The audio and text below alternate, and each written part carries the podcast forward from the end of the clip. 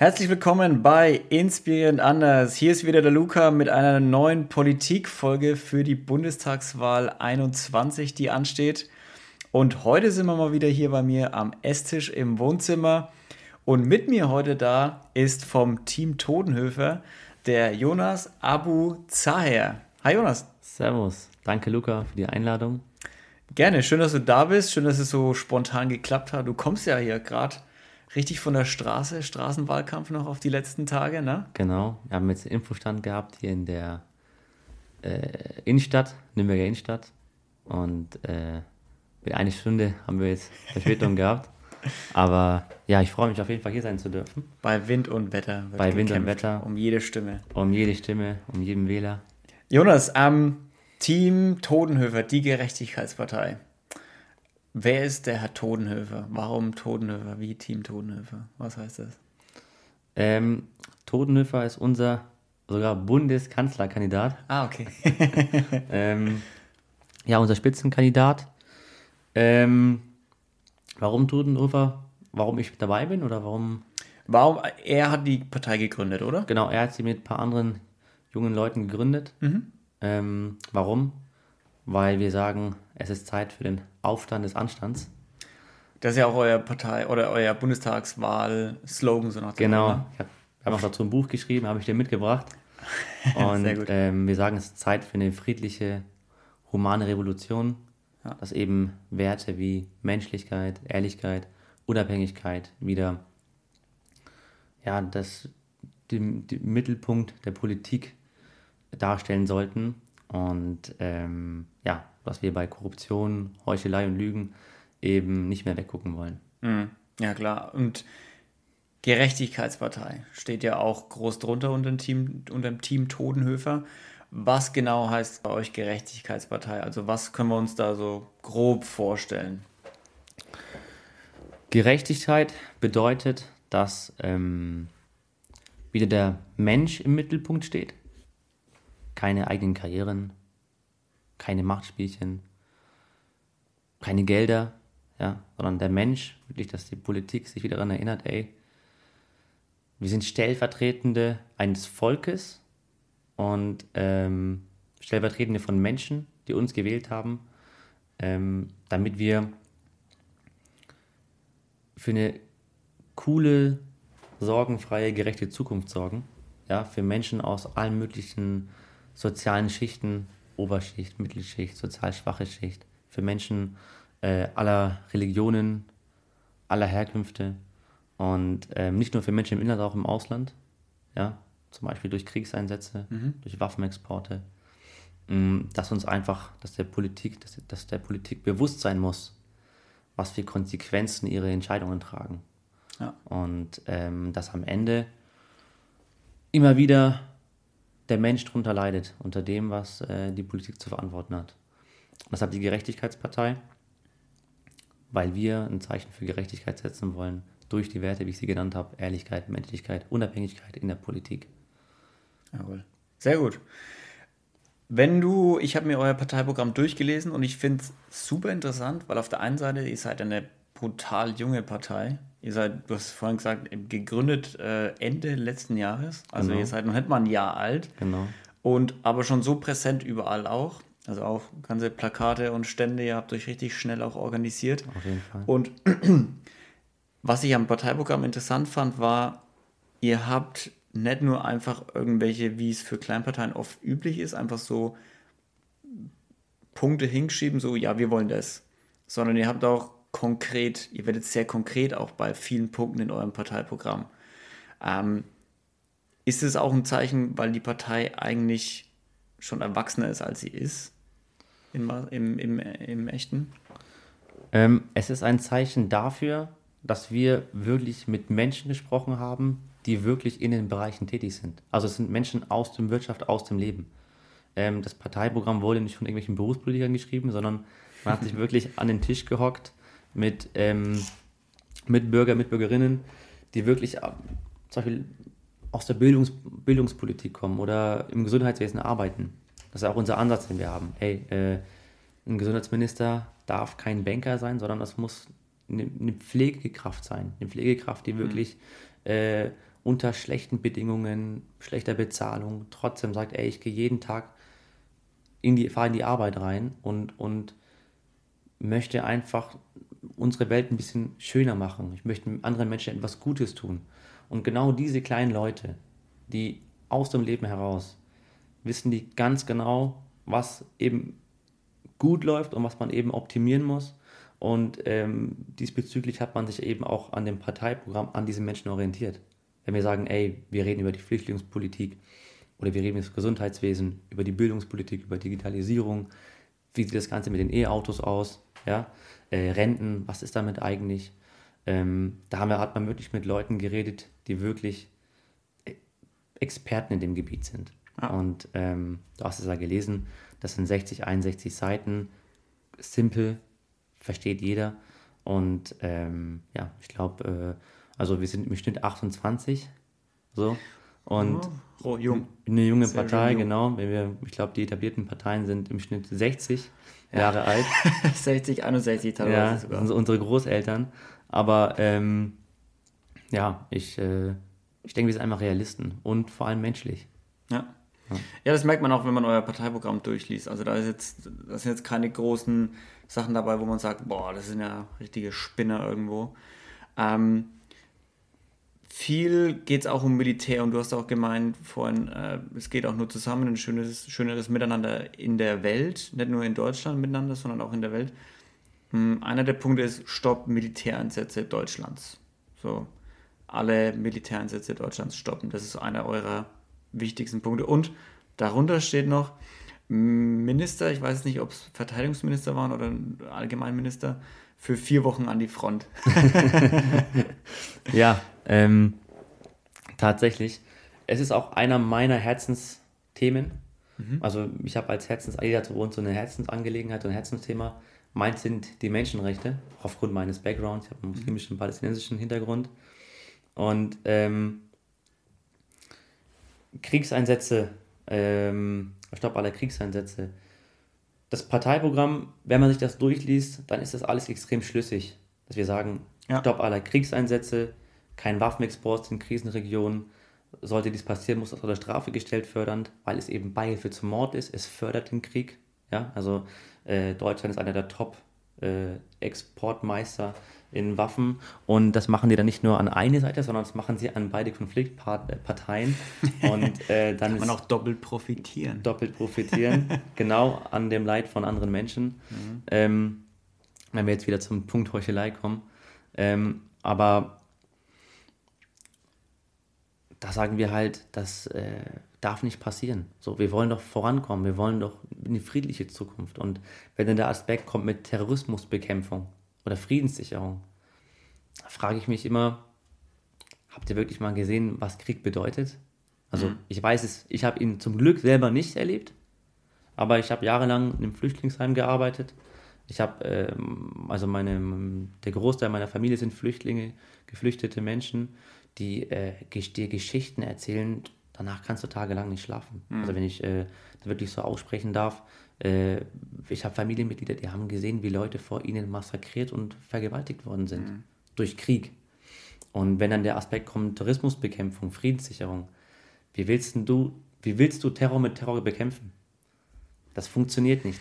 Ja, ähm, ja. 9-11 war tragisch, so, und danach musste, musste man aufarbeiten, okay, was ist passiert. Ähm, danach hast du Invasionen gehabt, die ja heutzutage bekannt sind. Da gab es keine Waffen. Da, äh, Bin Laden war auch nicht in Afghanistan, sondern in Pakistan. So, das ist auch heutzutage bekannt. Und ähm, da wurden einfach, äh, ist man mit Lügen rein in Länder, hat sie mit Drohnen platt mhm. bombardiert und das hat hunderttausende Millionen von Menschen das Leben gekostet. So. Ja. Und ähm, überleg dir einfach mal, ich komme in dein Haus, und bring deine ganze Familie vor dir um. Und das machst du mit Millionen von Menschen. Da brauchst du zehn Leute davon, die sagen, ich werde mich rächen. Mhm. Ihr habt mir meine Familie, ihr habt mir mein Leben genommen. Und wenn Menschen einfach nicht verstehen, was da passiert ist mit den Menschen, was, was denn angetan worden zu Unrecht, ja, und dann trotzdem weiter diesen Zug fahren, ey, wir machen noch, jetzt, jetzt gibt es ja Drohnen, also du musst ja nicht mal einen Krieg zwischen Menschen führen. Ja. Du schickst einfach Drohnen von hier aus Deutschland weg und äh, die erledigen das Ganze für dich. Da ist ja gar keine Hemmschwelle mehr. Ist immer ein Unterschied, ob ich jetzt wirklich einen, jemanden vor mir habe und den äh, ne, ja. äh, erschieße oder wenn ich jetzt einen Roboter habe, der das für mich macht. Ich sehe das ja gar nicht mehr. Ja. So, da muss man halt sich fragen, Alter, wo sind denn die Menschenrechte hin? So. Und äh, ich bin da einer Meinung, man darf Terroristen keinen Platz geben. Aber man muss auch, das ist aber auch die Wahrheit, dass man nicht Terroristen bekämpft, sondern Zivilisten. Das sind Kinder, Frauen, Eltern, ältere Leute.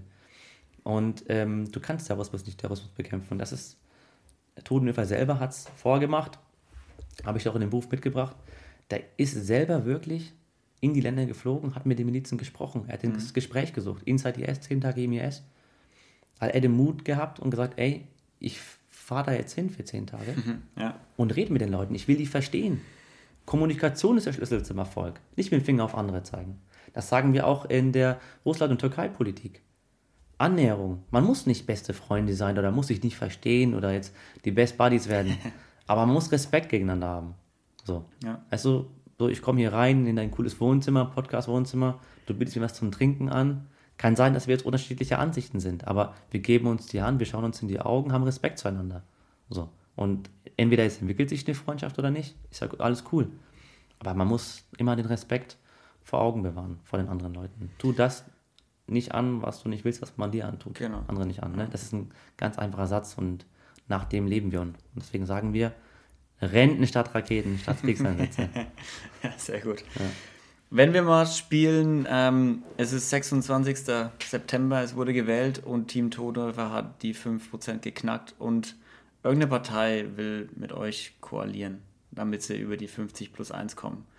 Was wären so ein, zwei Punkte aus eurem Programm, wo sie wirklich, weil natürlich muss man Kompromisse dann eingehen, ne? Was wären so ein, zwei Punkte aus eurem Programm, die auf die sich jeder Wähler, Wählerin verlassen kann, dass die da keine Kompromissbereitschaft bei den zwei Punkten. Ähm, an allererster Stelle würden wir dafür sorgen, dass alle Kriegseinsätze gestoppt werden. Mhm. Militärseinsätze, das ist bei uns Platz Nummer eins. Was ja auch vorhin gesagt gehabt, dass wir ähm, die Abgeordneten, die dafür stimmen, die Krieg fordern sollen, die sollen dann mal selber vier Wochen hin runterfliegen mhm. oder ihre Kinder schicken und schauen, was dann passiert, ob sie immer noch für Krieg abstimmen möchten. Also dafür muss ich dafür da müsste sich jeder wieder darauf einstellen, dass wir Kriegseinsätze stoppen werden, Waffenexporte mhm. werden wir stoppen. Aber ganz wichtiger Punkt vielleicht, ihr wollt ja nicht aus der NATO zum Beispiel raus. Das nee, genau. also äh, ähm, da, das kann bestehen bleiben. Wie gesagt, zur Verteidigung ist alles cool. Also äh, da sagen wir jetzt nicht abrüsten oder irgend sowas, ja.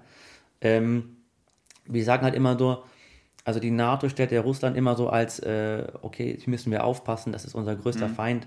Also wenn man mal vergleicht, äh, irgendwie, also was die Aufrüstung, also die Ausgaben sind fürs Militär. Also was, was für Gelder die NATO ausgibt. Und dann hast du da Russland, das ist ein Witz. Also ja. da muss man sich einfach nur mal die Zahlen reinziehen und, und die Studien rein, reingucken. Das ist heutzutage nicht schwer, jeder hat Internet. Mhm. Und dann merkt man eigentlich, dass Russland äh, keine wirkliche Gefahr ist. So. Ja. Und deswegen sagen wir, äh, für die Verteidigung müssen wir auf jeden Fall gerüstet sein, natürlich. Ne? Ähm, das heißt aber nicht, dass wir dann äh, sagen, man muss jetzt irgendwie hier Kriege führen oder so. Ja. Für Verteidigung ist alles cool. Als zweites Punkt, als zweiter Punkt, ähm, kann ich dir gar nicht sagen. Ich könnte dir einen persönlichen Aspekt sagen. Also was, welcher ja. mir, welcher mir am Herzen legen würde. Und ähm, das wäre, lass mich überlegen ähm, ja, äh, tatsächlich dann als nächstes Punkt äh, eine politische Kampagne zur Rassismusbekämpfung innerhalb des Landes. Mhm. Also ähm, ich finde, da muss extrem viel aufgearbeitet werden. Diese Spaltung zwischen links und rechts ist extrem momentan. Also äh, ne? Und äh, ja. also einmal links, rechts und einmal halt eben auch, dass man sagt, äh, Islamfeindlichkeit, Antisemitismus und äh, Rassismus, Diskriminierung sollte man äh, wirklich bei Namen nennen. Ne? Also mit Antisemitismus haben wir ja heutzutage, also sind wir ja aufgeklärt aufgrund unserer Vergangen deutscher Vergangenheit. Aber ich finde, bei Islamfeindlichkeit äh, äh, haben wir auf jeden Fall noch sehr viel Luft nach oben und äh, da ist es teilweise so, dass Politiker heutzutage nicht mal das Wort aussprechen wollen, dass es Islamfeindlichkeit gibt. Ich meine, äh, ich kenne die Zahl jetzt nicht genau, aber äh, allein letztes Jahr gab es hunderte von Moscheen, die angegriffen worden sind. Ja, du kannst ja. teilweise, äh, musst du Angst haben ähm, auf Arbeitsplätzen und auf Wohnungssuche, dass du Moslem bist. Genau wie das Kopftuchverbot. Ich habe auch in meiner Familie Leute, die sind, ich habe eine Cousine, die ist Juristin, trägt Kopftuch, die hat acht Jahre lang studiert mit einem Examen, also mit einem, mit einem Prädikatsexamen, also ein sehr gutes, ja. einen sehr guten Abschluss. Und äh, die guckt jetzt ne? und denkt sich halt auch, aber ich habe doch eigentlich alles gemacht dafür, dass ich integriert bin. Ja. So, ich war sogar beim Abschluss einer der Besten. So, äh, und jetzt nur wegen meinem Kopftuch, welches ich aus Überzeugung trage. Also wo ist denn der Unterschied? Ich meine, ah, man darf äh, Frauen nicht zwingen, aber wo ist denn der Unterschied, dass ich jemanden dazu zwinge, es zu tragen oder es abzulegen? Da sehe ich äh, irgendwie, mhm. da sehe ich keinen Unterschied. So, und ich finde, man muss Islamfeindlichkeit benennen. Die AfD macht es ja extrem stark. So, und äh, wir wollen auch die AfD verbieten. Wir wollen sie nicht nur aus dem Bundestag äh, drängen, also friedlich natürlich, ja, ja, sondern wir wollen die AfD auch wirklich verbieten, weil sie unserer Meinung nach äh, menschenverachtend sind und gegen unsere Verfassung verstoßen. Okay. So. Ja, Teile, Teile der AfD sind dann auch schon unter Verfassungsschutzbeobachtung. Genau. Ähm, wenn, wir, wenn wir mal das Spielchen ein bisschen weiterspielen und wir sagen, okay, äh, Team Todenhöfer, Bundestagswahl 2021 hat 50 plus 1 und dürft die nächsten vier Jahre durchregieren, ohne Koalition. Wie würde Deutschland in vier Jahren ausschauen, wenn ihr wirklich ohne Bremse durchregieren könnt? Wie würde Deutschland in vier Jahren aussehen? Also diese Frage hatte uns, hatte ich, also mir persönlich hat sie noch niemand gestellt. Viele von den kleinen Parteien sind überrascht von der ja, Frage. Ja. ähm, Boah, krieg ich direkt äh, Herzklopfen. das ist so schön, ne? Ja, Vorfreude ja. ist das. Ähm, also das Coole ist ja, das haben wir auch intern so beschlossen, also äh, kommunizieren wir auch so nach außen, dass wir auf jeden Fall in allen Bereichen ähm, in den Ämtern, in, diesen, ne, in den Ministerämtern, dass wir sagen, da wollen wir Leute haben, die Experten sind. Also okay. äh, äh, wirklich äh, sagen, die arbeiten da seit 20, 30 Jahren, sind da bekannt, die haben Ahnung von dem Ding.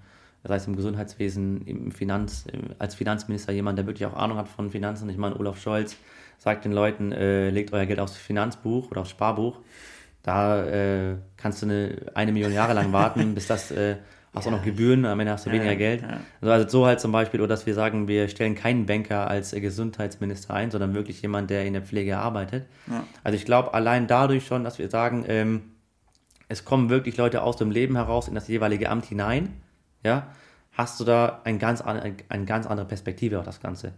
So. Also wirklich Experten Ex für die Ministerien. Genau. Also wenn ich dir sage, ah, Außenminister oder Verteidigungsminister sind das Leute, die äh, Kriegsjournalisten sind zum Beispiel, ja. wie Herr Todenhöfer selber oder wie es Pet Herr Peter Schuller-Thur mal war. Ja, also soll, den gibt es jetzt leider nicht mehr, der ist ja schon verstorben. Ähm, aber ähm, Helmut Schmidt war ja auch so jemand von der SPD früher.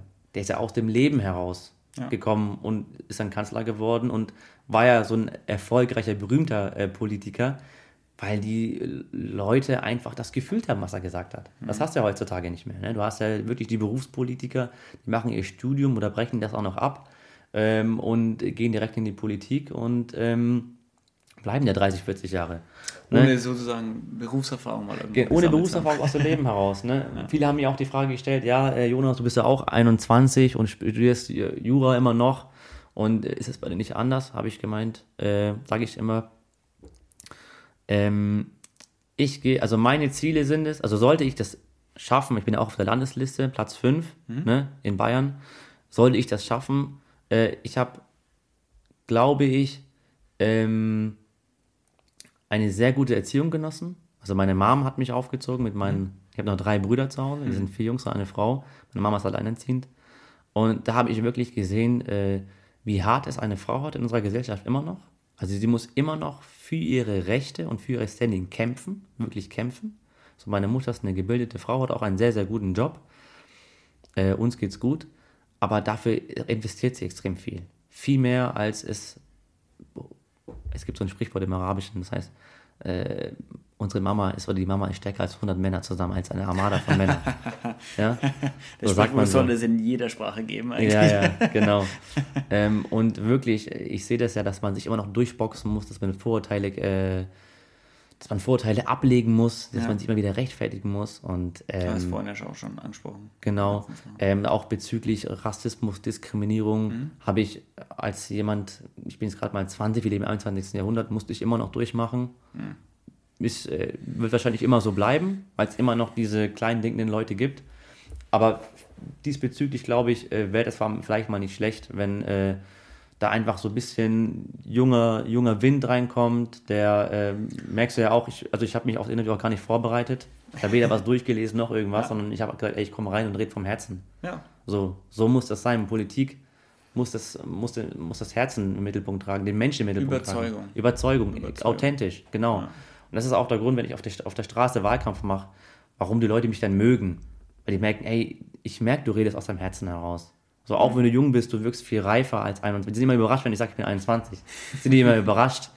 Aber man muss einfach überzeugt sein, authentisch sein, weil äh, wenn ich als Politiker kandidiere, dann äh, bin ich ja davon überzeugt, dass ich Verantwortung tragen kann für eine Masse, für, eine, für Millionen von Menschen. Also auch wieder so hin zu dem, wir wollen echte Menschen. Genau. Oben, die auch von wissen, wovon sie reden und von, das auch mal erlebt haben. Vielleicht genau, sogar. erlebt haben, genau.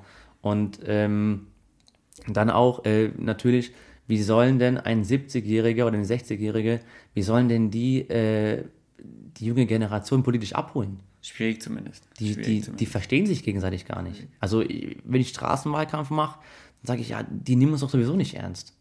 Ja. Das, das höre ich wirklich von jedem Zweiten in, in meinem Alter. Höre ich das, die nehmen uns doch sowieso nicht ernst. Oder mit Leuten mit Migrationshintergrund. Ja, ich darf wählen, aber lohnt sich das überhaupt? Die, ich, ich, ich, ich, bin doch den, ich bin doch sowieso nichts wert für die, in den Erinnerungen. Ja. Wenn du dann sowas hörst, dann denkst du, oh, krass. Mhm. So, vielleicht erst jetzt, jetzt erst recht. So. so. Jonas, jetzt hast recht. Ich würde sagen, weil wir gehen jetzt schon auf das Ende des Interviews okay. leider zu.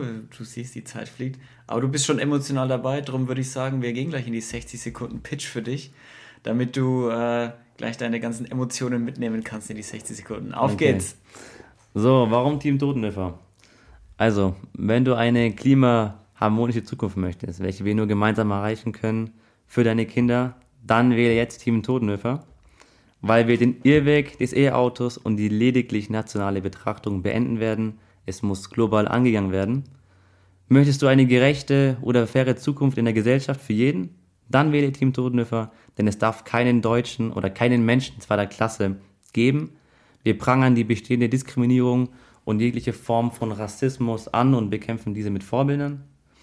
Möchtest du im Herbst deines Lebens keine Angst um die Versorgung deines Winters im Leben haben? Dann wähle Team Totenhöfer, da wir die Generationsungerechtigkeit angehen werden. Nicht nur monetär, sondern auch menschlich, da kein Mensch einsam sein muss und in der Mitte der Gesellschaft gehört. Möchtest du erleben, dass du aus deinem Land fliehen musst, weil es keine Versorgung gibt oder Raketen auf deinen Wohnraum hageln? Dann wähle Team Totenhöfer und verhindere, dass andere Menschen so etwas auch nicht erleben müssen. Wir stellen jegliche Waffenexporte in Kriegs- sowie Kriegsgebieten unter Strafe. Wenn du einen ganz anderen Politikertypen, also keinen Berufspolitiker, der nur an, seinen, an seine Wiederwahl denkt und nicht an dein Wohl, dann wähle Team Totenhöfer, weil wir das Abgeordnetenhaus halbieren, die Legislaturperiode limitieren und Großspenden verbieten werden. Ändere Deutschland mit, mach es gerechter mit Team Totenhöfer für Menschlichkeit, Ehrlichkeit, Unabhängigkeit, die Gerechtigkeitspartei am 26. September mit der Zweitstimme Team Todenhöfer wählen. Jawohl. Sehr gut, Jonas. Freut mich, danke dir. Mega cool, die Zeit ist vorbei. Ähm, ich denke, du hast uns gute Einblicke geliefert, was Team Todenhöfer, die Gerechtigkeitspartei, so will in diesem Jahr, in dieser Legislaturperiode. Und Daumen sind gedrückt, dass ihr viele Wähler mobilisieren könnt, euch die Stimme zu geben. Und dir nochmal vielen, vielen Dank, dass du da warst und uns Einblicke gewährt hast. Danke dir, vielen, vielen Dank für die Einladung. Hat mir mega Spaß gemacht. Und ich wünsche auch alles gut. Bleib gesund. Danke dir. Leute, geil, dass ihr wieder eingeschaltet und zugehört habt. Ich hoffe, es hat euch Spaß gemacht. Also geht an die Wahlurnen am 26. und schickt oder schickt euer Briefchen los. Und wir hören uns alle bei der nächsten Folge. Bleibt gesund. Bis dahin. Servus.